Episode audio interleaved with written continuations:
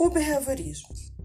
A palavra inglesa behavior ou behavior significa comportamento ou conduta. O behaviorismo tornou-se uma escola de pensamento dominante durante os anos de 1950. Tinha e tem como fundamento autores como John Watson, Ivan Pavlov e Skinner.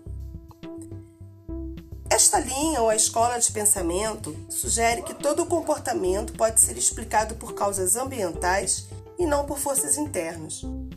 O behaviorismo é focado em comportamento observável. Teorias da aprendizagem, incluindo condicionamento clássico e condicionamento operante, foram foco de um grande esforço de investigação. Por exemplo, John Watson identifica o objeto da psicologia como sendo o comportamento observável em suas interações com o ambiente e seu método é a observação e a experimentação. Dentro do behaviorismo, nós temos algumas escolas hum, ou formas de pensar.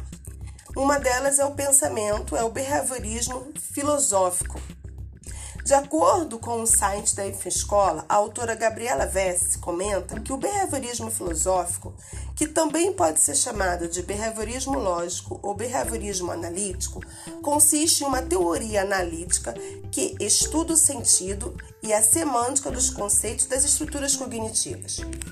Esta linha filosófica está fundamentada principalmente nos estudos de Heiler, defende que a concepção do estado mental ou a disposição mental é, na realidade, a concepção da disposição comportamental ou tendências comportamentais. Desse modo, relaciona diretamente o pensar e o agir, ao estabelecer esse vínculo entre o mental e o comportamental. Também nós temos dentro do behaviorismo a parte que vai falar do behaviorismo radical e o behaviorismo metodológico, mas esse é outro assunto.